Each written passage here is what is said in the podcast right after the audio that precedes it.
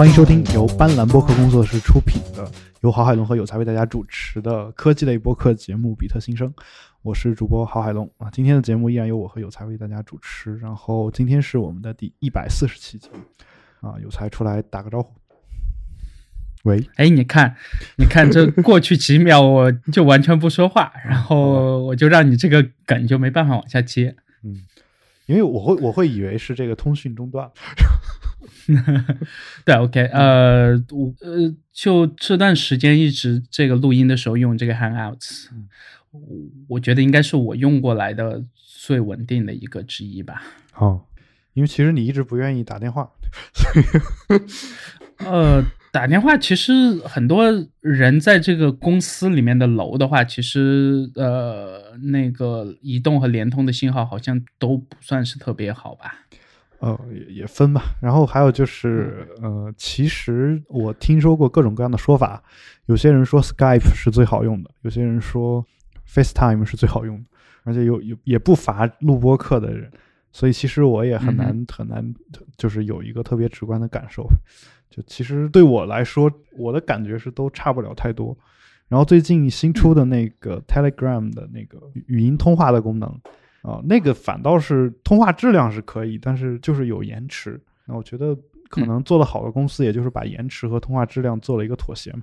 因为你只要有延迟的话，你完全可以发的那个文件稍微大一点。那文件大的话，语音自然就会稍微清晰一点。这是我的一个最直观的一个理解。嗯，OK，嗯，那要不然就直接进入我们今天的主话题。哦，那苹果的这 Clips 终于上了。然后这个软件刚出来的时候，就是微博上的著名开发者中影，不能叫微博上的著名开发，著名的 iOS 和 Mac 双料开发者中影同学说，他看到这个名字的时候吓了他一大跳。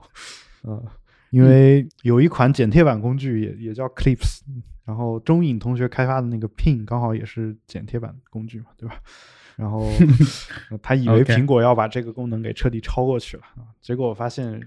它这个 clips 指的是 video clips，对吧？所以，对他他的这个身份很奇怪，因为要其他人说这话还可以接受，但是他说的时候，呃呃，如果他用他工作的身份，他现在是微软的这个 Outlook 团队的这个一一名程序员嘛？他不是阿里的吗？我靠！呃，之前在阿里啊。哦。对，然后之后出来以后就去了这个 Outlook，好吧，这个对，我是第一次听到。然后我还挺喜欢用 Outlook 的，就他去之前和去之后，对，嗯，好吧，都还挺喜欢的。嗯，呃，我觉得这个有点复杂了。什么有点复杂？对，这个就就这个 App，这个 App，呃，因为我之前没有用过任何类似的 App，所以。呃，其实我不知道它应该多简单，嗯，然后我以为它就应该是这么复杂的，但我我试了一下啊，呃，当然你要说微信的那个短视频也算的话，那我觉得呃，可能确实比那个复杂。我试了一下，我觉得做出来东西确实是怎么怎么说呢，能能让我耳目一新。这就好比最早 Instagram 出来的时候。呃，加个滤镜啊什么的这种感觉，但是它其实也是这个点，也恰恰是我觉得它有可能有问题的一个点，就是其实这东西很容易玩腻。它给我的感觉有点像脸萌啊这种应用，虽然我从来没玩过，但是那个东西也就火了那么一小段时间，对吧？所以我不清楚你觉得，就是从长期来看，苹果推出这个东西，它的意义何在？嗯。我觉得先抛开意义，因为这个东西还是有点像是这个半成品。首先，从技术的角度上来说，它完全就是用这个 OC 来写的，就是完全没有看到任何 Swift 的这个语言的，呃，在整个作品里面有使用到哪怕 Swift 的任何一行的这个实现和代码。嗯，对，这个只能是你们去看了。这个。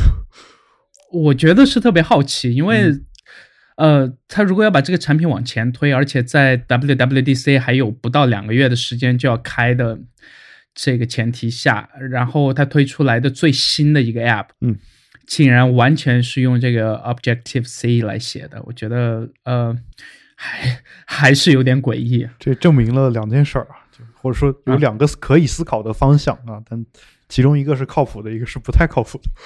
一个思考方向是，呃，就是说，其实这个这个东西可能它已经酝酿很久了，就很早就想推出来了。嗯哼，就甚至在这个 Swift 出现之前，就就已经开始写这个软件了，然后一直没有找到合适的机会也好，还是别的什么原因啊，或者他们的团队的人临时抽调去干别的事儿，然后终于有时间把它给完成，然后推出来，这是这是一个可能的一个解释吧。然后还有一个可能是，就这个就不太靠谱了。我的感觉就是有可能是，是不是他们已经把 Swift 放弃了？然后 没有这这呃，我觉得你头一个还行，但是第二个确实对吧？第二个对我知道不靠谱。第二个就哪怕团队的这个老大去了特斯拉，但是我觉得呃，应该苹果压在一门全新的语言上，这个决心还是挺大的吧？嗯。对，就哪怕到现在，它这个编译时间还是偏长了一点，但是我觉得还在可接受的这个范围内。对，呃，然后说操作界面和整个的使用下来的这个体验，就我之前呃看那个 John Gruber 的，呃，他写，他当时被苹果这个团队邀请去嘛，然后在现场呃玩这款这个 app 的时候，他说还挺简洁的，啥啥啥之类的吧，然后。我我我就挺轻信他的嘛，嗯，呃，但我偶尔就至少在我之前用这个 iPad Pro 的时候，嗯，会在这个 iPad 上偶尔用到这个 iMovie，嗯，那 iOS 上的 iMovie 应该算是呃使用的这个逻辑和操作都算挺简单的了，就至少和这个 Mac 相比了。呃，我没想到的是，它这款竟然在操作的这个层级上。和需要按的这个步骤里面，竟然要比 iMovie 还多，这个是我挺没想到的。那之前有很多人会有同样的疑问，说，呃，你如果这个 app 你觉得足够重要的话，你为什么没有直接把它放到那个 camera 里，对吧？嗯，呃，那同时又有很多人提出这个质疑，觉得 iOS 上，呃，目前的这个 camera。这个主力的 App 已经足够复杂了，我我倒没觉得复杂，而只是觉得它由于一直用的是这个滑动的手势嘛，嗯，然后就导致你在你拍这个拍照片、拍这个方格、拍视频、拍这个 time lapse 或者拍其他时候，你可能要滑滑滑，呃，滑个四五六七八次，然后你再把这个再加上去，然后就我我觉得似乎一个。单独出来的 app 更合理一点吧，但呃，还是没有想到它整个后期的这个过程，呃，还是挺复杂的。对，而且包括我试了一下，把系统调成这个中文，然后中文的整个出来的效果，包括它的那些气泡的这个特效，呃，然后。对这个中文语音的这个识别的效果，这个应该算是它这个 app 最大的一个特点之一啦。就是你在这个录音的时候嘛，呃，或者你在这个拍视频的时候，你嘴里所说的话，它全都能呃所谓的呃在精准度还不错的情况下，能及时的这个识别出来嘛。呃，我试了中文普通话的效果还行吧，大概我猜能有八成就。七八成这样，对，呃，但还是觉得太复杂了。嗯，好吧。对，而且在这个 app 才刚刚出来这个消息的时候，在这个微博上不是有很多人去艾特那个呃，那叫什么 Flatpic，就他们团队做的这个叫一闪嘛。嗯，呃，也是在四月一号这个愚人节当天才开放注册的一个类似于呃。短视频和 GIF 这样的分享的这个平台吧，然后我用了一段时间了，其实，呃，没有太多感觉，但是总觉得至少在那边的体验，呃，不管是拍还是后期的体验，其实都还是要比这个 Clips 这边是要好的，而只是说，呃，他们那边更倾向于把东西留在他们那边，嗯。而 Clips 只是一个很单纯的工具，呃，一闪那边你也可以把这个东西存在你自己的这个相册里，但是呃，总觉得不是系统原生的嘛，但而且拍出来的似乎在这个分辨率上多少是要比这个 Clips 差了一些。呃，其他暂时能想到的也就那么多，但我觉得。呃，很多人说这个 app 可能是为了苹果在后期，对吧？这 Tim Cook 这几年之内可能讲到这个呃所谓的 AR 和 MR 这一块的东西次数还挺多的。呃，可能会有人说他是为了在未来为 iPhone 去这个在虚拟现实这边去试水啊，或者啥之类。但我觉得可能性不是特别大。嗯。我觉得还少一个，就差一点东西，但具体的是什么，我也说不太上来。但，呃，我没想到它做到那么复杂，而且很多的这个私有库，全都是用他们自己的，呃，其他人也没办法做嘛。嗯，呃，再加上很多的这个操作的 tab，全都在屏幕的最顶端。嗯，呃，这个又是我没想到的一点了，就是我总觉得你屏幕都已经做到那么大了，你尽量能放在下面的，对吧？就或者放在这个侧面的，但我没想到全都在屏幕的这个最顶端，这个呃，就还是有点奇怪吧？就他们自己去违反了自己所设定的这个 HIG，也就是在 iOS 上的这个 Human Interface Guideline 嘛。嗯，呃，人机交互的这个所谓的设计指导守则吧，但是，对啊，那是他们自己的平台，自己写的软件，其他人基本上也没什么太多可以说的，只是对第三方的开发者多少有点不太公平，我觉得，对，是这样，大概。就你刚才讲的这些点里面，我觉得最就是我印象比较深刻的就是你说的那个关于字幕的问题，这个。我们今天的这个话题里面有一篇这个《华尔街日报》的关于这个 Clips 的报道吧，然后他也讲到说，这个字幕在你说的时候，它实时生成的这个字幕有时候是有问题。呃，但这个事儿让我想起一件事儿，就是其实很早年间的时候啊，就是也不是很早年间，其实就近两年很早的一次吧，就苹果开的发布会还是 WWDC，反正就类似这种活动。他他从那一次开始，应该用的就是电脑的听音，然后只实时的上字幕的这样一个技术，因为你能够看出来，他他这个不光是他们了，包括这个微软和谷歌在内，对，然后他们的那个字字幕都不是说，你它是会实时修正的，比如说你。有时候我们说说话说到一半儿，他可能理解的是这个意思，但当你说完一句完整的话的时候，他会根据你完整的那个发音，再去调整那个字里句子里面的单词嘛，对吧？有会有这样一个做法。然后我一般看那个字幕的时候，我发现其实那个字幕就问题就不大，基本上都是对的，就至少它调完以后那是对的。但我不清楚为什么我们现在的这个 Clips 这个东西的字幕会有这样的问题。就是它有时候这个，我觉得有一个很好的去可以做这个比较。那大家全都是做这个视频的嘛，嗯，呃，和这个 YouTube 上去比，嗯，呃，那 YouTube 从自动的去生成这个多语言的字幕这项功能，大概已经有四五年，嗯，呃，甚至还可能更长了。就我开始偶尔会用这个，就看一些这个日语啊或者其他的这个语言。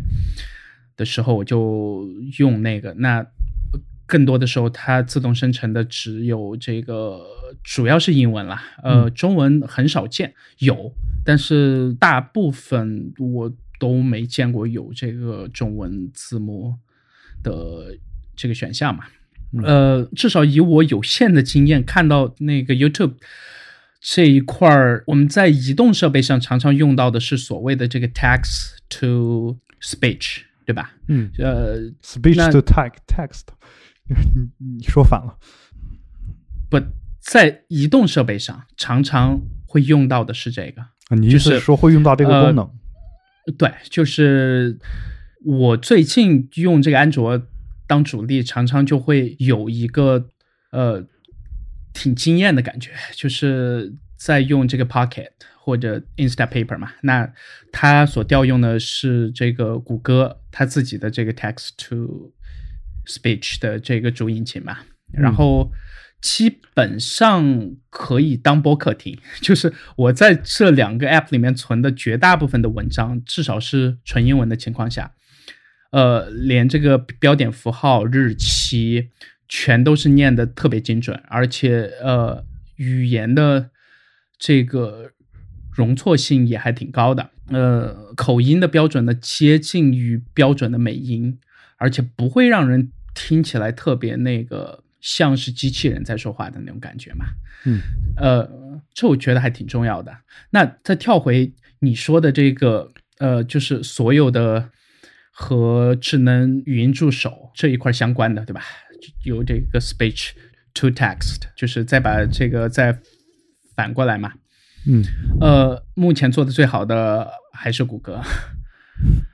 对，然后，呃，它之所以有在 YouTube 上一直在绝大部分视频里都可以去开这个功能，而且很多时候你会发现，呃，还不错。就是，嗯，就我觉得这个可能和机器学习这一块还是有挺大关系的吧。那他们不是这段时间刚开源了一个叫。这个 Tensor 嘛，就一个和机器学习相关的这样一个库，呃，然后我看了一些东西吧，然后你就会发现他在里面提到的很多东西，其实是他们这些年所积累下来的很很多特别重要的经验。嗯，呃，可能这个开源库和这些开开源出来的这个官方文档的价值，在我眼中可能要大于国内的绝大部分公司。所这个偷偷的藏起来，在这个保密的东西了，嗯，对，然后呃，我在国内也看到了一些东西，包括这个百度的，呃，包括这个网易的吧，就呃也是通过朋友的关系了，然后就。之前是有一段时间对这个东西特别感兴趣嘛，然后想去找一些私下里的在市面上不太能找到的这个资料，然后来看看，呃，国内目前所发展到的这个具体的情况，尤其是和中文的大数据采集，呃，包括机器的这个深度学习所相关的东西嘛。但我发现，可能中文这一块做的最强的还是谷歌。就是他们那种跨语言的，而且在多个语言这个模型下面全都能能去实时的高性能的去采集一些东西的，嗯，这个可能我们隔一段时间又会看到它更大的成果了。就是他们总算要来，就是这个阿尔法 Go 嘛，嗯，对吧？他们要来，好像是乌镇对吧？我记得是在乌镇，然后跟对。柯洁要下一场三番棋，三 三局两胜。对，然后然后我看了一下那个票，嗯，他们好像并没有说有官方这个卖票的渠道。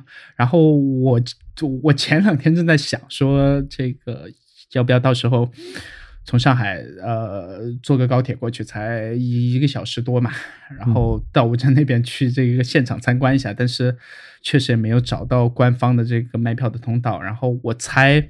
可能由于一些这个其他的原因，他们应该不太会让人去旁观吧？你可以去记者区看大屏幕。我如果有可 能的话啊，就是因为记者区也不一定能进去，我觉得。但我觉得至少在那一天，在他们所举办比赛的那个场馆里面，应该能用到全中国最快的网速。哦，好吧，我就是当然那那场比赛，我其实一直很关心啊，就是嗯嗯，因为我比较喜欢这种天才少年，对吧？虽然虽然我知道结果可能肯定是 Google 要赢啊，但是我还是特别喜欢柯洁的那个就少年轻狂的那种感觉。虽然很多人骂他，但是我其实特别希望他能赢。他要赢了的话。就反正人工智能最终战胜人类这事儿，我们都都能承认。但在在这个时间点上，他如果还能赢的话，我觉得是一件很开心的事。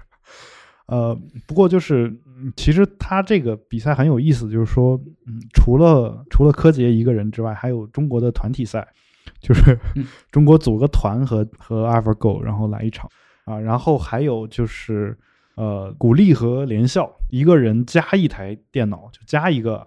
AlphaGo 的某一个版本吧，然后两个人一人一人就是人机搭配，然后对另一个人人机搭配，然后我不清楚这个这个怎么比到时候 就这这也也有一场。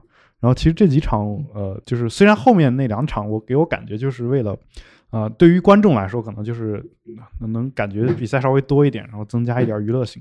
然后对于 Google 来说可能也能多多一点这种测试的数据吧，啊，就是可能意义也就是在我们看来可能没有那么大，啊，但是我觉得还是挺好玩的一个事儿。不过你说到这个，呃，AlphaGo 就是这个围棋程序。呃，你知道中国腾讯其实有一个围棋程序叫决议，你知道吗？呃，之前有听说过，但是确实没有见到他们有拿出来和谁去下过棋嘛。对他，他呃，他已经拿过这个呃计算机围棋比赛冠军了嘛？嗯，OK，对，然后呃，只不过是 AlphaGo 好像没有参加这个比赛，就是 就赢赢的都是一些传统上一直参加这个比赛的，像什么 Deep Zen Go 啊这种。应该是这种这种机器吧，然后啊，嗯，就是据前一段时间我如果没有记错的话，是马化腾还是谁说的？说决议的主要技术其实就是来自 Google 开源的那个 Google 不是开源的，好像是 Google 开放的那个论文吧，就是他们研究 AlphaGo 的论文，然后写出了决议这个程序，然后拿了世界这个围棋比赛冠军，然后就干了这么一个事儿。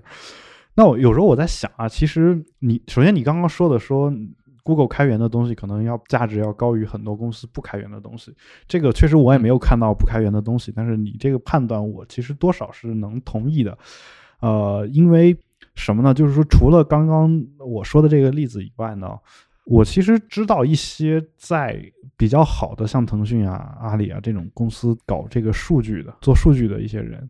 他们其实平时的主要任务就是去翻国外的论文，然后看国外的开源的东西，就是这个就我觉得还算好的，就是他们还就是他们从是从真正的那个源头开始学起的嘛，对吧？就所以其实比较领先的东西，可能还还真的是在啊，这个好像是一句废话，但就是说通过这些看，它领先的东西还还真的是在国外，就是从技术上来说的话。对这个，所以说爬虫工程师这个职位还是挺重要的嘛。嗯，好吧。嗯，不过就是，嗯，就对，然后，嗯嗯，你说，呃，对，然后再聊回这个 Clips 这一块吧。呃，我之所以要扯到那么远，呃，嗯，扯到这个 YouTube，扯到这个深度学习啊啥之类的东西，是因为即使在这个 Siri 里面。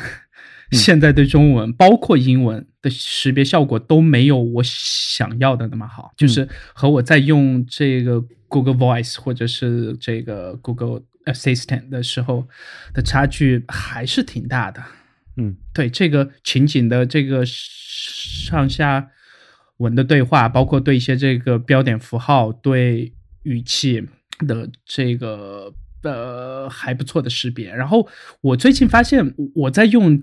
这个呃，谷歌的这个语音识别和用这个 Siri 有一个很大的这个心理的预判上特别大的区别吧，可以算。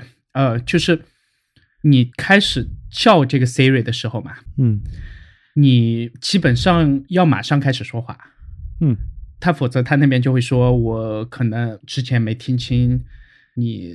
在尝试说什么，或者说，然后又开始，你只吐了大概四五个词，然后他又开始做这个搜索啊啥之类的。但是在谷歌这边的时候，你会发现，他给你前面的那四五秒的时间，就是你只要开始说话，他才开始识别，而不是说你一打开，他就很默认的说你可能在接下来的四五秒钟之内就会张嘴。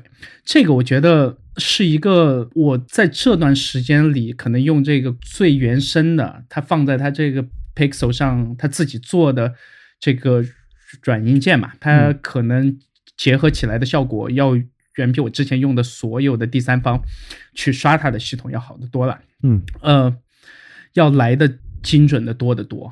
这个是我觉得使用这个心理预判上特别大的一个差异，而。因为这点呢，我其实已经不太愿意 用这个 Siri 了，而且再加上这个 Siri，呃，在国内一直是默认的是这个百度的就我到现在都就尝试去吐槽了很多次，然后也写了很多次反馈，就我说，你如果把 Siri 当成一个呃搜索引擎，对吧？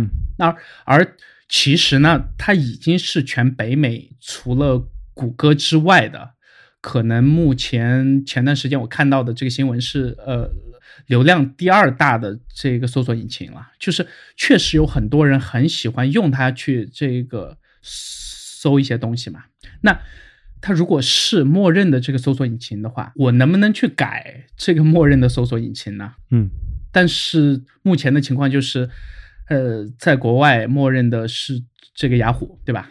那呃是可以改的，没有 Siri 的是彻底没办法改的，是吗？对就是它根据你的这个 GPS 来判定，呃，包括你手上所持的这个货的版本嘛。然后在国内就是纯默认的百度。那我由于对百度的这个深恶痛绝，然后就导致我使用这个 Siri 的频率特别特别低。嗯，对。然后，唉，我觉得还是挺可惜的吧。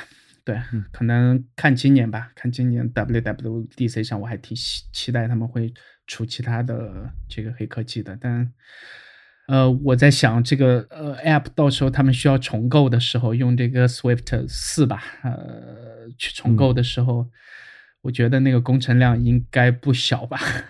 嗯，不过你要说你他用了很多自己的库嘛，我就我就怀疑说他之所以所以用 OC 去写，是不是有可能是？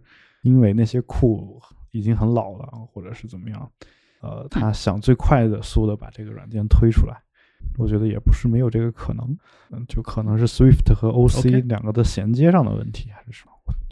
这是我一个猜想。嗯，那我们接着来看下一个话题吧。下一个话题是你找的关于 Panic 这个软件团队的一个话题啊，对他们又是基本上从一。一二年还是一一年吧，开始写他们团队的这个所谓的呃年度工作呃工作总结和营收报告嘛。嗯，呃，其实我还我还挺喜欢这样的团队的，就说就看他们所披露出来的这个营收的组成部分啊，包括一些。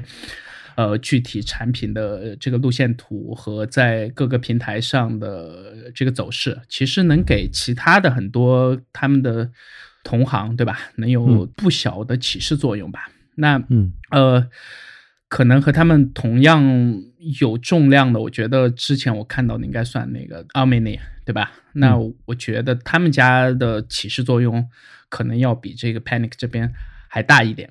呃，我之所以把他们一六年的这份报告贴在这里的主要原因呢，是因为一个之前已在这个 Mac 上以写这个开发者类的工具，嗯为主的这样一个团队，到今年为止，他们的主营收竟然变成了游戏，这不是很正常吗？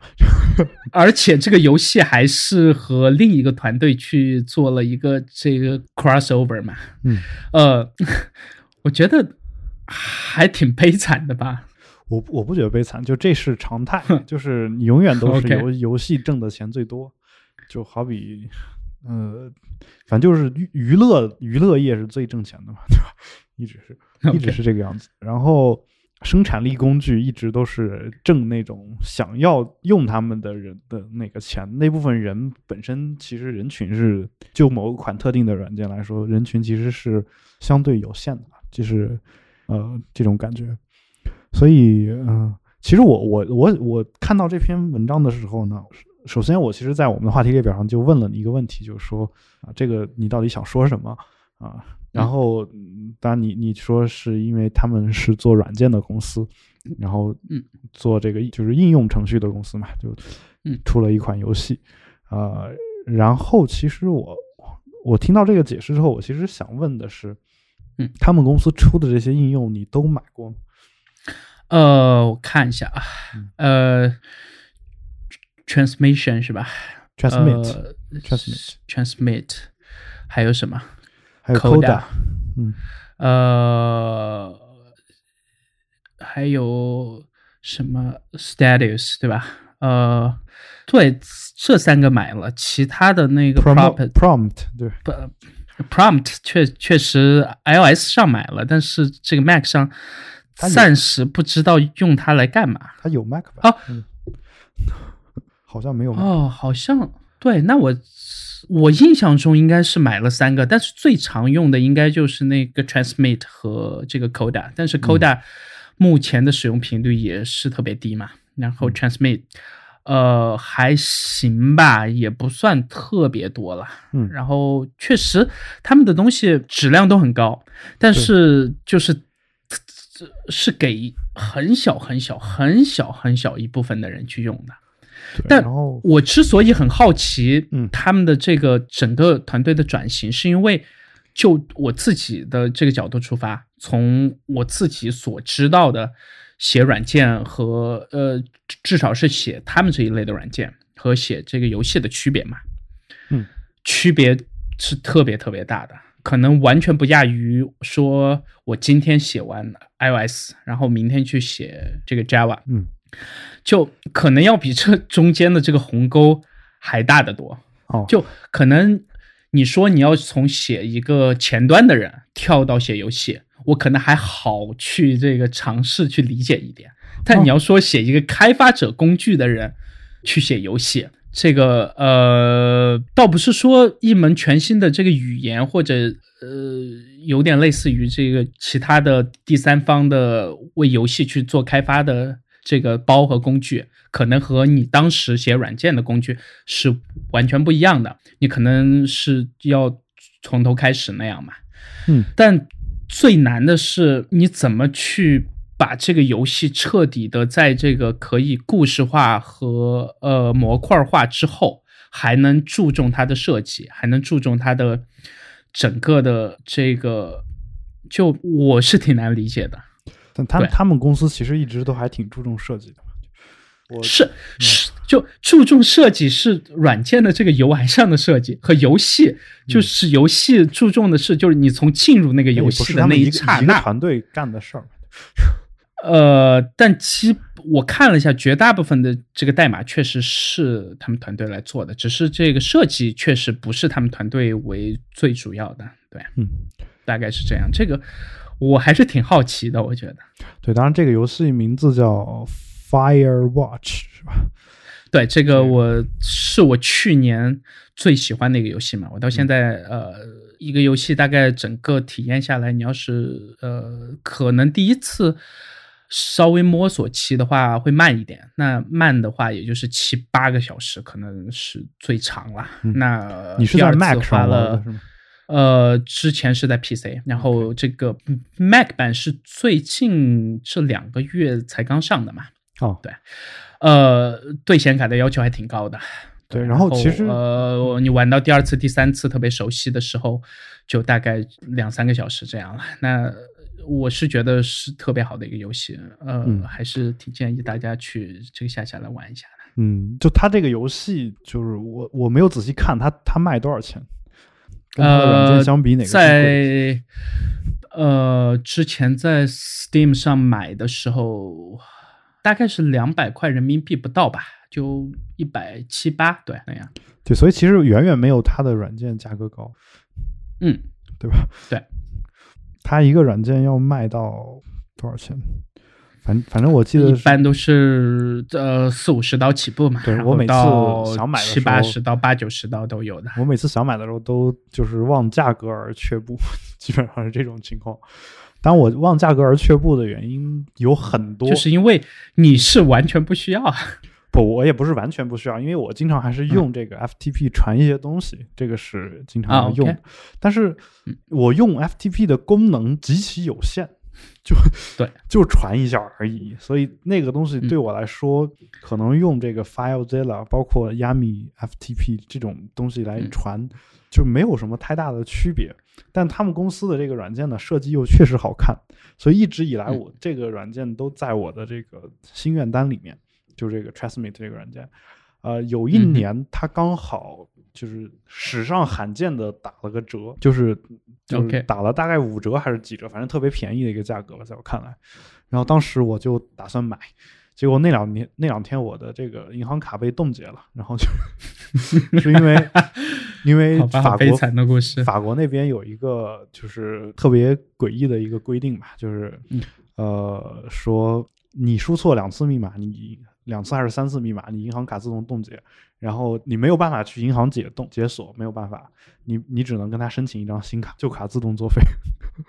哎我好像记得他们现在是有一款 App 是在那个是在那个 Set App 里了吧？什么在哪儿？他们现在是有一款软件，应该是在这个 Set App 里了吧？嗯，没有，我没有发现，啊，好像上一次记得是看到那个 Coda 还是谁了？没有。呃嗯我可能记错了，但我觉得其实我就一直想说，像这样的软件就特别适合放进去。对我也是，我我其实给那个 Setup 里面推荐过他们家所有的软件，然后 他们都到到可能没谈拢吧。我估计他们 Setup 的公司，这公司也，我估计也肯定知道 Panic 这个公司。我我估计不用我说，他们也会自己去谈。但是是，但是他们我猜要是没做游戏之前。可能 还会尝试去抓住这根稻草，但是做了游戏之后，对吧？嗯，确实确啊实没有。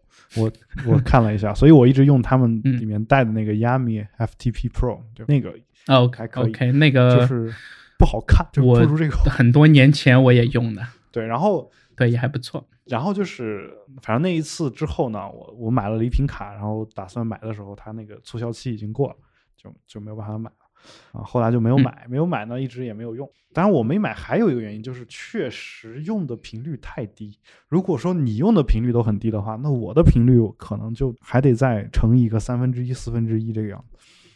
那嗯哼，在这种情况下，他如果等我升级系统的时候，他这个软件再升级，再跟我要一笔钱，我就觉得，就是哪怕我现在买了，我下一次升级的时候也不会掏钱升级。那我又我我回过头来就会想，我干嘛要现在买它呢？就是其实我也不是说一定要用它来做一些什么事儿，但这个软件确实是我早年间看了别克的那个别克那本《高手进阶》的时候，呃，对，最早一版它是介绍了很多第三方软件嘛，对吧？然后我也我也入坑买了很多，虽然很多都用不上，而且后来我大概能够感觉到有些软件它可能也就用个一两次，然后 然后 对这个这个后来我私下里其实呃有问过他的，啊，包括这个 Panic 家的，他到现在他也没用过几次，对，然后是我也是当时看完他的书，基本上就按这个全家桶那样去买的嘛，嗯，然后当时也是这个省吃俭用了一段时间的。对，然后买了一堆，啊然后就这个是我 在心愿单上一直没有抹去的一项，就他们家的软件。当然，Coda 我确实是用不上，这个我也是经过很强烈的心理斗争。我想是，万一我要写个程序啥的，然后 这个，但是我想说的是我，我我每次都是这么劝阻自己的，我说等等你真正能写上去的时候，你再去买。没有啊，等等你真正能写程序，你就会发现你你你你就会特别想用这个 Visual Studio 是对，这个这个基本上是我现在见过的最好的 IDE 嘛。嗯，好吧，反正反正就是一直一直以来就没有得以实现这个愿望。就有时候我在想，就他们公司的像 Transmate 这种图标设计成这样，我都想就买一个，就是经常是这种感觉。对嗯，但就是说，呃，我的感觉是，最后我说一下啊，就是说点儿要的干货啊。就我对于这个事儿的观点，就我总觉得他们公司是把嗯把很大的精力花在了一个一些使用频率特别低的这个软件上面。如果他的花的这个精力稍微能够再少一点，就他的能保证这个软件功能没有什么大问题的话，那我觉得其实它的收支还是应该收入应该还是不错的。这个我觉得我不同意，因为呃，你可能就我觉得团队和团队之间的这个气质和他们嗯想做的事情是有这个天壤之别的嘛，对吧？那可能有些人就喜欢做这个社交网络，嗯或者有些人就喜欢做这个开发者工具了。呃，那像比如说我自己这些年，我觉得我可能买的最值的一个软件，应该算是这个 Tower 了。哦，呃，Tower 呢就是一个跨平台的这个 Git 嗯管理啊，或者是这个分发类的软件了。嗯，呃，我之所以觉得它值，倒不是觉得它的设计啊或者其他有多好，而是它极端的稳定性。嗯就是在用到这类软件的时候，然后再到后面它的设计，然后再加上它的整个的这个售后的这个支持，出 bug 以后我给它反馈 bug 这个修复的速度，就这一类软件，其实我更看重的是我所说的这个后两者。嗯，对，就是我出 bug 的时候，我需要你用你最快的速度，尽你全团队之力，能在越短的时间内，对，就我全都是做开发来用的嘛。嗯，对吧？那开发这种进度一旦被这个耽误的话，就可能不是你能想象到的其他你所用的日常的工具类的软件可以去想象的，对吧？嗯。呃，我觉得他们保持专注是挺好的一件事情。嗯，但就是说，呃，但我的感觉，如果私下里跳到做游戏那边，确实这个呃有点奇怪，但我可以理解。那我觉得他们如果有这个能力的话，我觉得我也挺祝福的呀。对，而且至少到目前为止，他们还在做和游戏这个相关的事儿。呃，而且已经做出来的成品的这个成果。已经是得了，我看到他们去年得了很多这个设计大奖嘛。嗯，对，我其实对他们做游戏是完全理解的，因为他们这个专注度做出这种精致的游戏，我觉得肯定是会大卖的。就是你，但是我的我刚才的观点其实后面还隐含着一点，就是你说的 Tower，我我也知道啊啊，但是这个是也是因为我用的频率低，然后也没有买。然后呃，但是 Tower 的使用的。人群的广度应该还是要大于他现在手上的这几款软件，这是我的一个感觉。真不一定啊，真不一定。我我我因为说，至少用 Git 的人应该要比需要他这四款软件有可能多。对，那我就假设它成立。但是你要知道，在这 GitHub 上开源的 Git 类的这个管理工具，可能就我能数出来的就不下二三十个。对啊。就这个其实也是我的一个疑问，就是你为什么要买 Tower 这种软件？就是呃，就当时看到这个大饼 中，然后然后去买了，然后后面觉得好贵，大概我当时买的时候五百多吧，嗯，呃，也是有个这个折扣嘛，然后呃，后面想退，发现也过了那个退货的。那个时间窗口嘛，嗯，对，然后就强忍着去用，嗯，然后同时也下了其他几个开源的在用嘛，然后你就会发现它有一些这个很人性化的设计，而且每一次这个大版本之间的更新都会有很多的新特性，对，就因为它是付费软件，嗯，他们这团队会尝试放很多心思在上面，嗯，包括这个设计图标，所有基本上挑不出来毛病。而且正因为它是付费软件，所以说出的什么问题，哪怕是这个，呃，这个 Max 它自己软件的问题，我都有资格去写邮件说，我希望你们能尽快的去，呃，让你们的 bug 能适配这个 Mac OS 最新版的 bug，然后，然后让这个负负得正。对，然后呃，这样的邮件我写了可能不下几十封吧。对，呃，常用。对，这个确实，由于是它是这个付费软件，所以说可能给人的期待就不是特别一样。然后确实是特别的稳定。我可能一年到头，我如果打开这个 Mac 在不关的情况下，一年到头它崩溃的次数应该不会超过三次。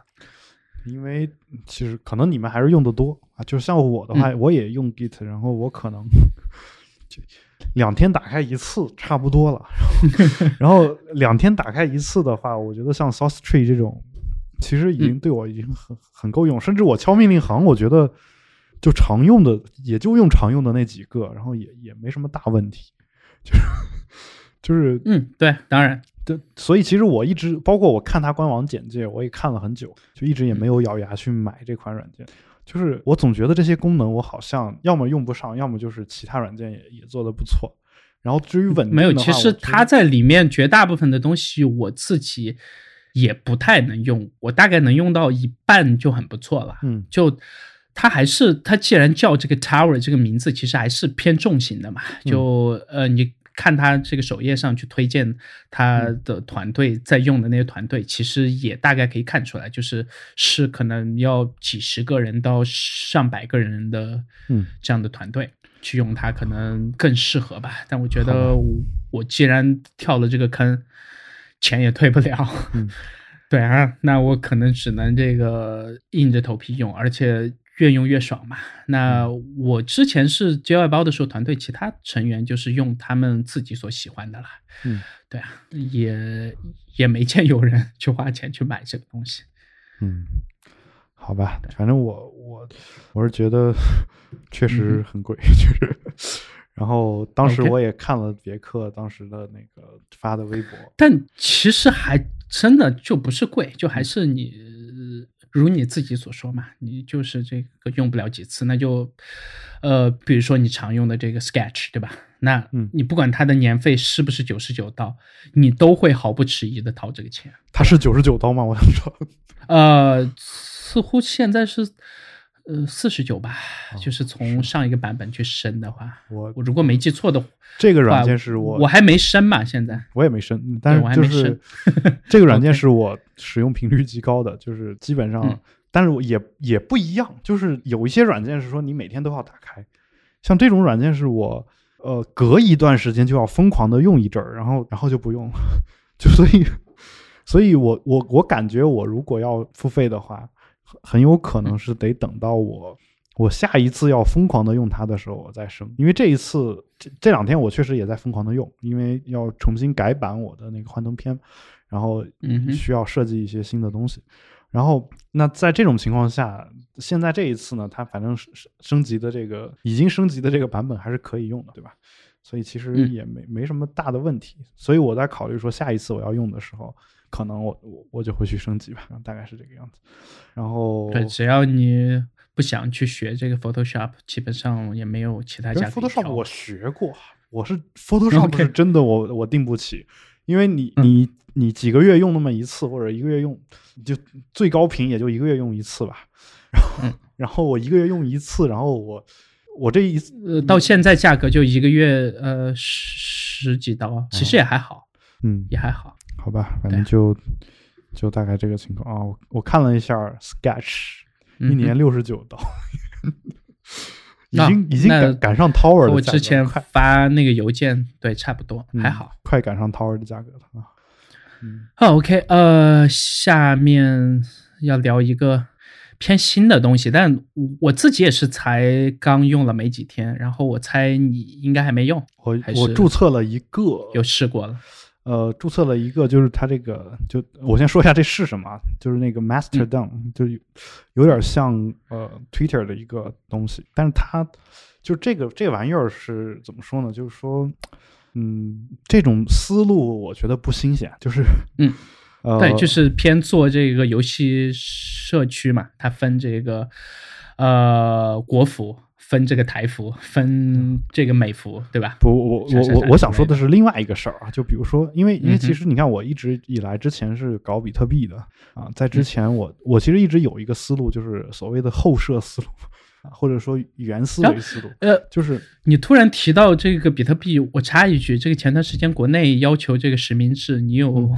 你有被强迫的去做这个实名制的他说的是那个这个登记吗，或者就是之类的？证券交易所，那不就是那个比特币的交易所？然后跟我其实关系不大，你只要不卖，然后你也没没必要去实名制。然后你要嗯卖呢，呃，就私人之间交易也应该没什么大问题。我我现在其实不打算卖，所以呃没有这个问题。然后等我打算卖的时候，第一我可以卖到国外去嘛，对吧？然后嗯第二呢，第二我我其实也认识私底下也认识一些人，所以其实可以就是走这个私人交易、私人担保交易这个这条路。所以其实没有必要嗯专门的去、去干那个事儿。当然，私人担保交易一般就是还得托关系，还真的是因为因嗯为我我这个量级的比特币数量一般都不走这个渠道，太少了。那 OK，对，人家都是几千个、几万个起，是吧？哦，没没这么多，但是是几千块、几万块起吧，就是人民币几万块或者十几万起吧，就大概是这个样所以，OK 呃，就反正有有这么一个情况。那我想说的是什么呢？就是比特币首先是分布式的嘛，对吧？就是这个，这是一个思路。另外一个思路就是所谓后设思路，就什么什么意思呢？就是刚 Facebook 出来的时候啊，有人做了一网站，这个网站是能让每个人制作自己的一个 Facebook。他注意，他是他是制作的自己的一个像 Facebook 一样的网站，而不是而不是一个页面。你明白我的意思吧？嗯哼，就是相当于说我好比说我提供了一套开源程序，然后这个程序谁都可以用，拿来用。就有才拿去用搭了一个网站，然后这个网站就是嗯，就是像 Facebook 一样啊。然后呃，包括比特币领域也有像李笑来老师他主持研发的那个叫貔貅的那样一套开源程序，那个就是任何一个人用那套程序能搭建一个比特币交易所。然后而而且那个玩意儿也确实有人在用，像什么澳大利亚什么的地方的交易所很多都是用那个开源程序搭起来的啊，包括就是云币网。就国内的云币网就也也是他主持的嘛，然后所以就是邱亮老师搭的一个这个网站，然后也是也是用这个搭的，所以其实这个思路我觉得不新鲜。就今天我们聊的这个东西，其实就是相当于他给了一套程序，然后这个程序可以让每一个人搭建一个，就只要你想搭建，你就可以搭建一个类似 Twitter 的一个社交网络。只是说，我觉得创新的点在什么地方？就是这些网络之间它是能够连通的，对吧？就这个点，我觉得是比较创新的。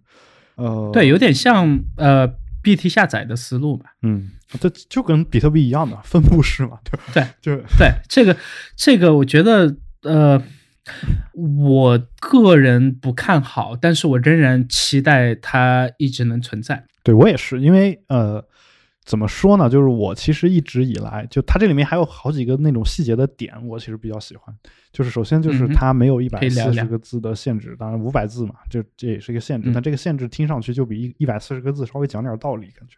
然后，那我还是挺喜欢一百四的。对，当当然这个可以另说。最重要的是，你可以，你可以就是选择某一两条那个信息单独设置成个人可见，对吧？这个好像微博是不是早就实现了？但是 Twitter 一直是不可以。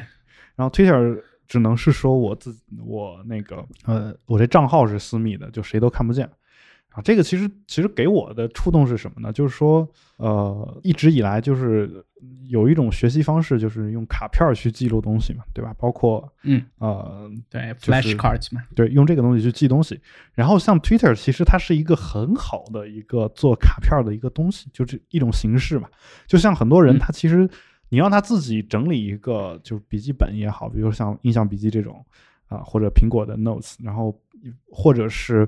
自己随便找一个纸质的本子去写，或者打拿一沓纸质卡片去记。其实这个习惯对绝大多数中国人来说其实是没有的，而且也很难有人愿意去做这个事儿。就很多我看到周围有这样习惯的人，都是自己告诉自己说一定要记得记，一定要记得记，然后才才去用这个事儿。因为我们从小没有没有用，没有把这个东西当成一个强力的学习工具吧。小时候可能看过识字卡片，但是也就是识字卡片而已，对吧？呃，除此之外，基本上没有把它用过自己记录自己内容、记笔记的这样一个东西。但是我反过来，我发现有些人，包括我自己，特别喜欢发 Twitter，然后特别喜欢啊发微博。呃，我我不知道这是不是一个怪癖啊。但是就算我这个 Twitter 是一个私人的 Twitter，嗯，就是没有任何人可以关注，就我其实有这么一个账号。然后在这种情况之下，我我也更愿意发在那个上面，而不是自己找一个笔记本记在自己的本地的笔记本里面，哪怕也也可以同步或者怎么样。就是这个之前那个 App dot nine 还在的时候，你不是这样用了还挺长一段时间嘛？对，那个那个也用了很长时间。然后现在我就反正又又注册了一个 Twitter 账号嘛，然后。也也是这么在用，因为我我随时想到的一些好的句子，我就直接写在里面，或者是想到的一些好的好的点子呀，什么都都写在里面。然后过一段时间，当我想写点东西的时候，我就在上面翻一翻，然后翻到了，然后我就从里面提取出我想想写的东西，然后把它给写下来。基本上就是我觉得这么一个。我之所以呃。你这么用的原因，我不清楚啊。但我自己这么用的原因，是因为基本上社交网络在搜自己的这个东西的时候，那个索引是比本地的绝大部分的软件全都要强很多的嘛。对，所以其实我我们其其实需要做一个，对这个我是特别看重的。但是我还是从那个 Vesper 出来以后，我一直在用这个 Vesper 去做这件事情。嗯，就就哪怕我现在呃手头没有没有，就是我不用 iPhone 当这个主力机，我出门的时候那个背包里面也会装一台 iPhone，然后只有一个目的。就是用 Vesper，就是我整个那个 Dock 栏上，我如果我不把它当主力机，我只有那一个这个图标，好吧？对，然后就点开，然后它因为也没办法做这个备份，对吧？然后也没办法呃，可以做同步啥的，然后同步关了是吧？嗯，对。然后我到现在只能每隔一段时间用它最后一版所更新的那个导出的那个功能。嗯，对，然后再导到那个 Dropbox 里，但是呃，就是我还是挺死忠的，因为我确实没有找到一个让我在这个心理上有很强的那种，我一打开就想在里面去写点什么的感觉，就哪怕用这个 Drafts 用了那么多年，我还是会把它当成一个很随意的去记一些东西，但是在用这个 Vesper 的时候，呃的这个心理体验就还是不太一样，就它会让我觉得有点温暖。嗯，对。不过你这么一说回来，我倒觉得说，在社交网络上确实没有太多这种感觉。我我感觉是不是可以考虑做一个一个人的社交网？然后这个呃，这个东西难道不叫这个 Path 吗？啊，好吧，当然 Master Down 也可以啊，就是。嗯，也可以用。然后，但我我其实更想说的是什么？就是说，呃，我我其实仔细也想过，像你像 Vesper，其实它里面的东西的顺序，包括内容，还是可以改的啊。就是至少顺序是可以改的嘛。然后，对，嗯，Twitter 跟它的区别在于说，我不能设定某一个时间，就不能修改它发布的那个时间。你除非把那条删了，你再重发一遍。但你重发也不会是原来那个时间，它时间是定死的。就是这个定死的这个事儿，是是不是反而是他的一个优势呢？就在这方面来说，我我我完全忽略他社交的这个因素。就人有时候是不是真的需要一个严格遵守时间线的这样一个应用？呃，有哎，就我旁边有一个朋友的这个呃，他自己记笔记的习惯特别奇怪。嗯，呃。他记笔记的习惯就是打开这个邮箱，然后写一段出去，然后他默认的用呃，他默认的有这个呃设置了快捷键盘嘛，嗯，然后快捷键只要输入这个两字母，就自动把他自己的这个邮箱给呼出，然后发到他自己从来没有告诉过给任何人的一个邮件地址。嗯，对，然后他为什么不存存在那个直接存在自己的邮箱？呃，我不知道，对我就是奇怪，就是就就它好像需要有一种双，就是在两边都有，对，然后在两边的都有备份啊，不同的这个邮件服务商间还有一个传送的过程，然后呃，我我考虑了一下，它这个确实是特别好的一个方式，嗯，尤其是在一些特定的场景下，你比如说呃，需要发特别多的这个 URL，对吧？呃，需要发特别大尺寸的图片。那呃，据我所知，不管是 Gmail 还是这个 iCloud，都有一个类似于中转站或者是这个托管，包括我们国内的绝大部分的这个邮箱地址嘛，对吧？嗯。呃，那这个中间的托托管，那它所有的上传是在后台静默上传的。嗯，这个我觉得是特别重要的一个点。呃，他和我说这些事情的时候，我。当时很难理解，然后前段时间你知道，就是呃，在日本的这个 Line，呃，就写这个呃呃，应该是这个 IM 程序员团队的组成之一啦，也就是国内很多开发者朋友所熟知的这个王威，呃，也也有很多人会叫他所谓的这个猫神嘛，对吧？嗯，呃，他写了，他私下里写了一款 App，然后就是做这件事，嗯。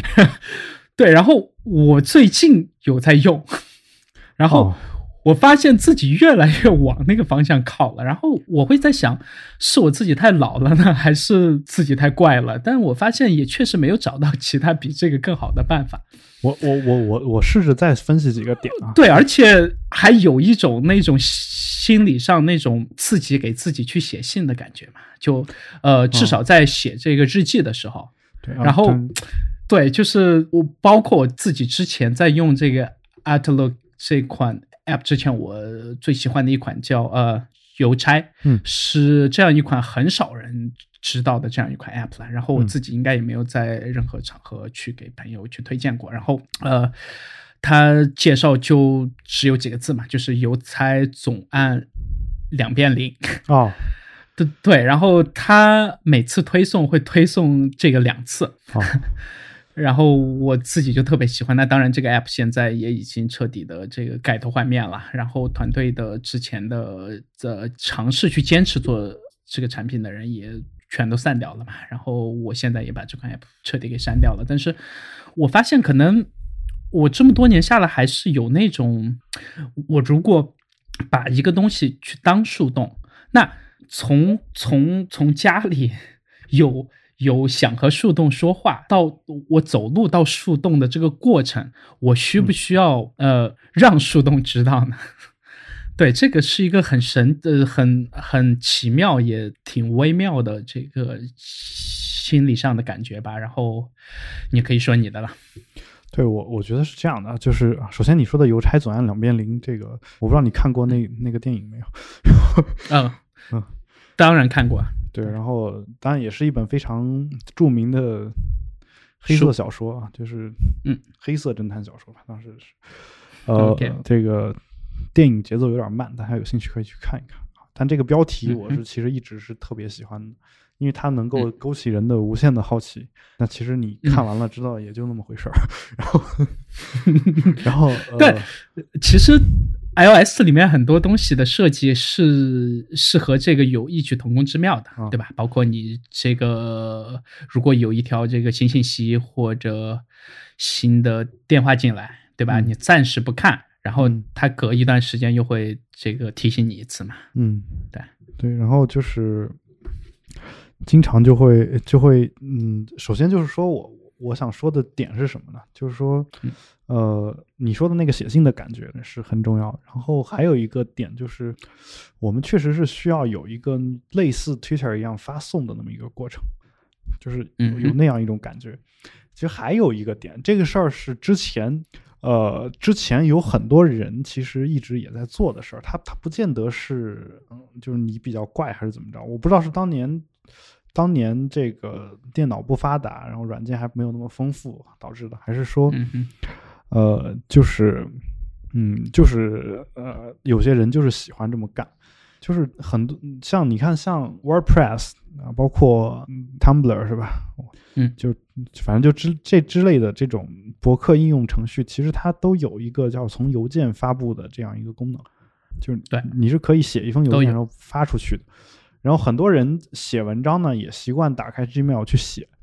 然后，呃，我一开始其实不太理解，因为在我看来，就是邮件这个东西本身有很多冗余的信息，比如说这个收件人、发件人啊，等等等等这些东西。但后来发现，很多人他是把这个东西纳入到他的一个工作流程的，比如说他可以把收件人设成一个，嗯，是因为 Google 它支持你，你给这个电子邮箱加替身嘛，就加那个呃，就你你的用户名后面写一个加号，再随便加一串字母，它发到的都是你的这个电子邮件。然后你利用这个呢，其实你是可以做一些就是呃资料的管理的，就包括你写一些过滤器。你看我，比如说我发郝海龙一杠 note at gmail 点 com，就不是一杠啊，一个加号，然后 at note at gmail 点 com，然后把它发出去之后，呃，我可以设一个规则，就是从这个昵称收到的这种邮件，我就可以把它自动归档到，比如说是笔记或者是我的灵感啊，什么类似这种地方。那这样的话，呃，其实它本身起到了一个归档整理的这样一个作用，而且它是它是真的完全按照时间的这个顺序排列的。还有一个点就是可能就是，呃，很多人他考虑到了，但是有才刚才没说的一个点，就是其实我们经常会遇到电脑崩溃的时候。嗯，对，对，然后你如果尤其是你如果这两年开始用这个 Mac 的话，对，然后今天我已经崩，就是 今天我做做 Keynote 嘛，然后自动退出两次，然后每次都没有完全的保存到我上次做到的位置，然后特别痛苦。OK，、呃然后呃呃，当然就是说，很多人写东西真的经常写一半儿，然后电脑崩溃了。然后这个时候你任凭怎么自动保存什么的，有时候也会经常会丢东西嘛，对吧？包括 Word 什么的，它哪怕你 Word 写了写了五百字，刚写五百字，还没到了它五分钟自动保存一次的那个时间。然后等你再打开的时候，你发现你刚写的东西都没了，这这也是有可能的，对吧？然后很多人那会儿就就开始用邮件来写东西，因为邮邮件有一个好处就是它每它是会自动保存的，就而且那个保存的间隔要之前要远远小于 Word 呀这种东西，所以很多人觉得说，那既然有邮箱有这么多的好处，那我而且邮箱又是自己非常熟悉的一个东西啊，它怎么使用我每个人也都懂，那还干嘛不就直接在这儿这么用呢？啊，所以有，我觉得有有这样的一些一些感觉的东西。对，我就打算啊。你不过，你这么一说，我我我感觉我我是我可以试着用一下邮箱。就是对，然后我可能还是想自己去弄自己的这个服务器托管，嗯，去托自己的邮箱，因为毕竟用这个第三方的，包括 iCloud 在内啊，呃。我把它看成这个社交网络，就是呃，在它服务器上的东西，就它有处置权嘛。这个在所有的这个用户声明里面，其实全都有写的很清楚的，对吧？他们可以，呃，根据你的喜好，根据你常发的东西来推广告，甚至是呃，去在有关部门的要求下去调用你邮件中的一些信息。这个。我其实是特别不爽的，那倒不是说我怕啥之类的东西了，呃，就是我自己的信息，我凭什么要让你调用？然后，呃，邮件托管的这个成本，应该是在现代数码时代里面成本最低的一个选项之一了。大概，哈，比如说。稍微好一点的的话，能确保安全性，而且能确保这个免垃圾邮件的这种嘛，就是也有很好的过滤规则的。呃，一个月几刀而已啊。嗯，对啊，就还好。好吧。然后我还挺想去试试看的。就我基本上还是把邮件看成，就我中间也走过那种。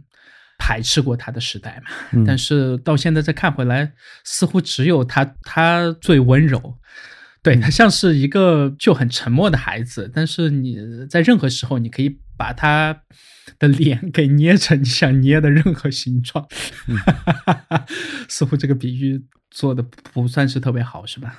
嗯，但我无所谓了，喜欢捏别人孩子脸的人，这个。没有这个孩子在这里，基本上指代的是你。好吧。OK。呃，反正大概就这么回事儿。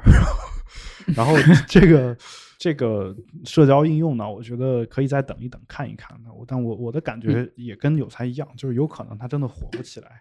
但它火起来的话，它的能量应该还是不小的。就只要它能起来，它的能量我觉得就会很很大。就这是那种。我觉得是不是一个呃不温不火的那种东西？这是我的感觉。就它要么是完全火不起来，要么就会特别的火。就是这是我对他的一个判断。嗯，但就现在的那个感觉就没必要特别火，只要他的那个什么服务器托管这种费用能众筹啊，或者能放在一个特别就能在一个特别低的这个价位的话，我觉得。也还能撑下去，只要能撑下去，这种服务对，包括在一些极端的时候，对吧？呃，有点类似于这个端到端的加密的这种 IM 的作用了。那如果都是在一个私密的这个通道里面去交流去做一些事情的话，有点类似于可以把它当一个群组类的，或者是 Google Plus 这种呃一起一起。集合起来去做点什么事情，嗯的这样的工具嘛，对吧？对，然后就当然就是说这个东西，我我其实还想到一个事儿啊，就是嗯，它确实跟微博的，包括我我说的微博是广义的，就是不是单指新浪微博，就整个微博客的这个样子是应该是一样的，对吧？就是至少外观上来说，就是我在咱们的那个。话题列表里面，我写了一句，说我猜没有国人会骂抄袭，就是这玩意儿怎么说呢？就按照很多中国人的所谓的抄袭的标准，这个难道不是抄袭吗？就是呃，我觉得还是有有挺多基本的区别的，因为呃，目前它还不是那个商业的嘛，就所以不是商业的就可以。整个团队暂时还没有说要商业化，或者说投放广告或者什么。而且整个的模式，我觉得和 Twitter 还是不是就有一个很根本的区别，嗯，就是你在这里面可以选择公开，或者可以选择私密，你的信息，你的信息不一定和这家公司有关。但是，不管在推上，还是在微博上，或者在其他任何社交网络上，你的信息就是公司的这个资产嘛。嗯，就我其实想说的是什么呢？就它你更酷一点。你说的这些点，我都可以认为是在原来的那个东西的基础上，他做的改进。就是就是，其实有时候你就我们经常说牛顿说他踩在巨人的肩膀上，然后我很多发明创造其实也都是踩在巨人的肩膀上的。但是国内现在就是它处在两个极端，一端是完全毫无顾忌的再去抄袭，抄完了直接卖钱；还有一端呢，就是就是稍微有一点点这种风吹草动的东西，都会都会把它叫成抄袭，就是他觉得这个东西跟那个像，就是抄袭。然后他不会就是按照他们的这些人的标准，我觉得就如果这个 Mastodon 不是这么小众的一个应用，而是中国的某一家公司开发的。啊，就哪怕它不是商业的，我都会怀疑说有人会会骂他去再抄或者怎么样。就这个事儿，这事儿是我能想象的。所以，我我在想啊，就是这些人他的标准究竟是什么？就我其实很认真的想过这个事儿，包括我也想过自己的标准究竟在什么地方。这个事情从来都是有双标的。对我我不管，但是就是其实我觉得问题不是有双标的，而是说。要么是他们根本就没有标准，就是要么就是，他们的标准就是我我喜欢它就是原创的，然后我讨厌它就是抄，就哪怕同样一个抄袭程度的东西，就所以说才有法律嘛。对，我有这种感觉，吧？就是所以，对，就跟当年判那个谁他写作抄袭的时候，就会根据一些这个呃具体的这个句子的这个应用啊，可能我我觉得。至少目前的形态，你非要说它抄袭的话，我也认。嗯，但是你非要说社交网络的这种模型，它也确实也没有任何专利啊。对我，我我想说的是什么呢？就是说，嗯，你怎么判断说这个跟桌子的四条腿是一一样的？怎么判断它是说我是一个独家有专利的这样一个东西？就有时候很难很难判断这个，就是。我我我我觉得大部分时候只能看是不是你头一家推出来的，就跟呃前段时间那些硅谷大公司都像这个疯了一样，使劲的把那个 Snapchat 的一些这个新东西给抠过来嘛。但是你真的能说他们抄袭？我举个例子，比如说这个 Facebook 对吧？那他在他的这个 timeline 上开始做类似于呃这个 Snapchat 里面那种叫呃呃短视频分享，呃叫什么？Stories 吧，那肯定是 Instagram 是第一个先开始抄，或者说先开始把形态做的最像这个 Snapchat。那作为 Instagram 的这个持有公司，对吧？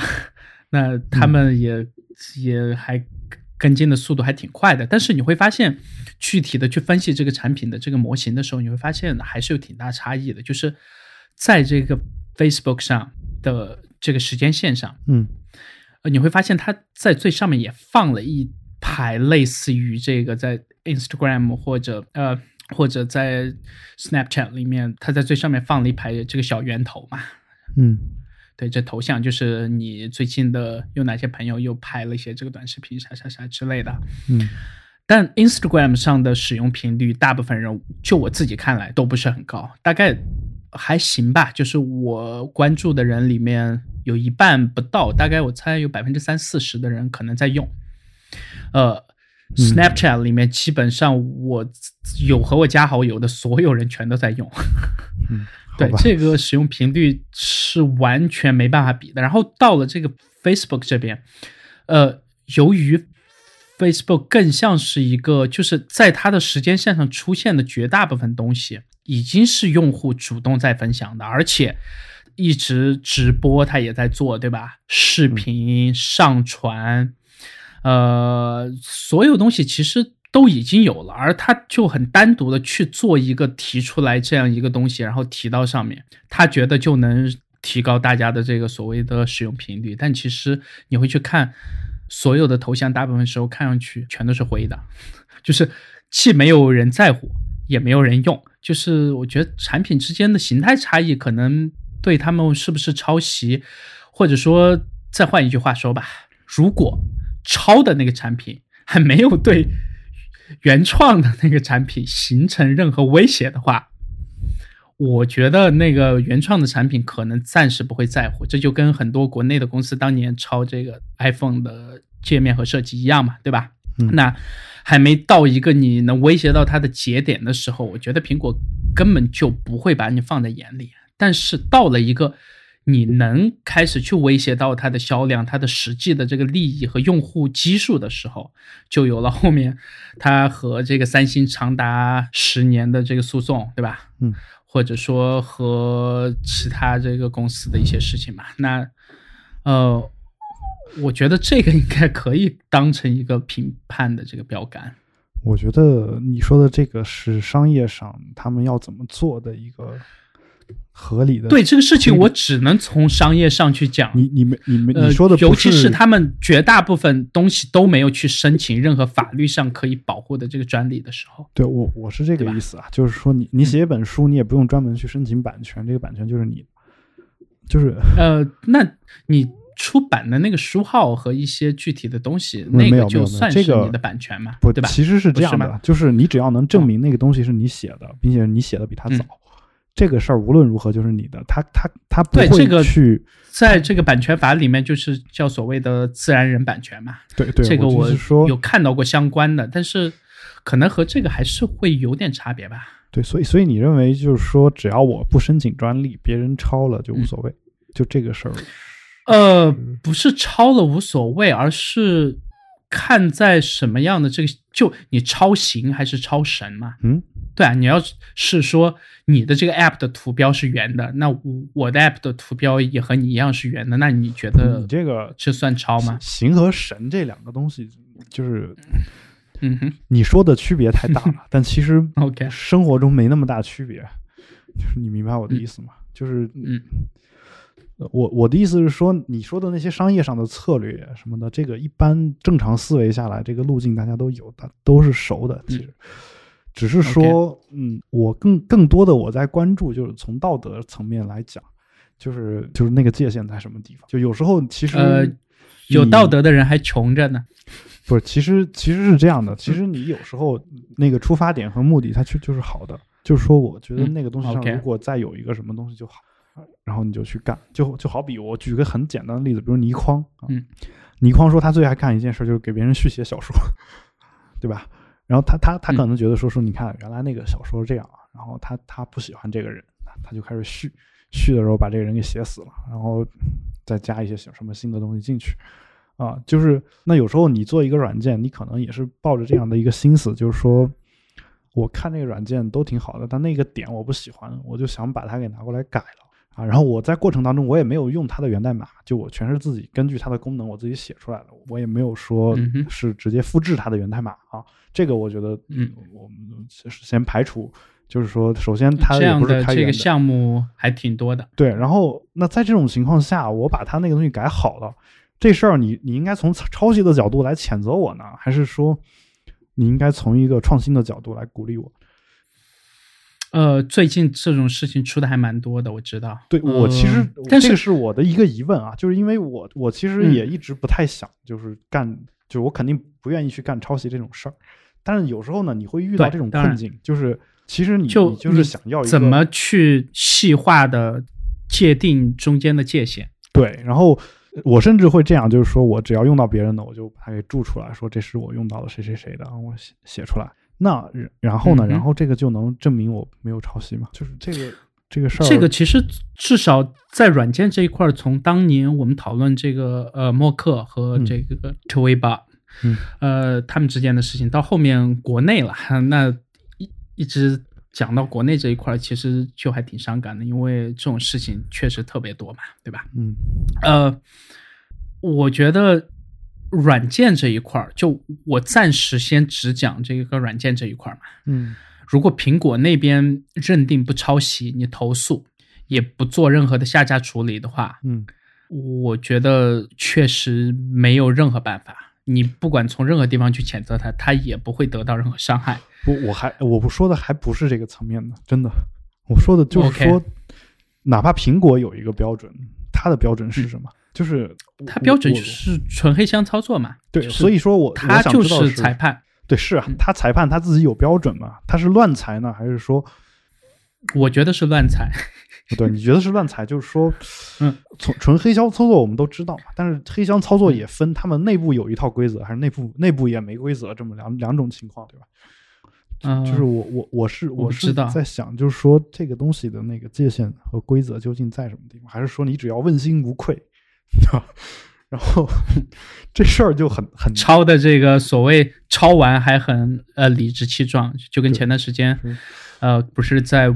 微博上看到一哥们儿，呃，是他写的软件还是他写的一篇长文吧？然后他就抄完的那哥们儿去问这个原作者说：“你能不能把那篇文章撤下来？这是我的文章。”嗯，对，这种事情在国内确实是有这样的时候。我觉得这个应该就是人类社会的一个所谓的 “copycat” 这个词，其实从发明到现在，我一直喜欢。用这个英文里面这个呃偏流行的这个词去说这件事了，copycat，是因为我觉得这个词一直是特别形象的，嗯，对，因为从这个原意上来讲，你永远没有办法去 copy 一只 cat，对，因为呃就跟那个苏格拉底说的嘛，就是你呃你永远不可能站在一条什么呃同样的河边还是什么，那就话是怎么说呢？不可能两次踏入同一条河，同样对，呃。我觉得你一旦要讨论到道德和偏行而上的这种东西，用自己的标准去做这种判断的时候就很麻烦。就是呃，这社会确实很多时候看到的就是王八活千年嘛，就是确实很多时候，那你觉得微博很大的程度上是不是在至少在当年刚起来的时候，是不是把这个 Twitter 很多的这个东西全都照搬过来？对吧？这个我觉得，只要稍微懂点技术，你不管前端还是移动端的人都必须得承认，包括整个的这个形式。呃，那到现在，微博即使它没有在全球这个流行开来，但它仍然它的市值角度来讲，要比 Twitter 要这个有钱的多嘛？嗯，对吧？啊，我觉得这件事情你也没办法说啊。那它的广告，它的所有的。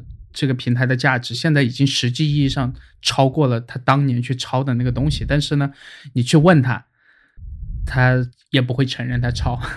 就这就是一个成功者的世界，我觉得确实也是这样。但是，呃，希望有人会记得失败者吧。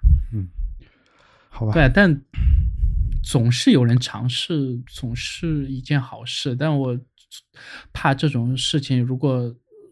全社会都是这样的话，可能会伤害一些这个纯原创东西或者人的这个热情吧？这个可能才是你和我最担心的，对吧？嗯，我看到的原创的东西可能会越来越少。好，那我们今天这节目就录到这儿，然后感谢大家的收听。如果有任何的问题，也欢迎大家通过社交网络与我们取得联系。啊，我们的微博是比特新生四个汉字，我们的 Twitter 和 Instagram 账号都是 Bitwise FM，也欢迎大家给我们写邮件，我们的网址是斑斓点 show 斜杠 Bitwise，也欢迎大家收听由斑斓博客工作室出品的另外一档节目《保持冷静》。今天的节目就到这里，拜拜。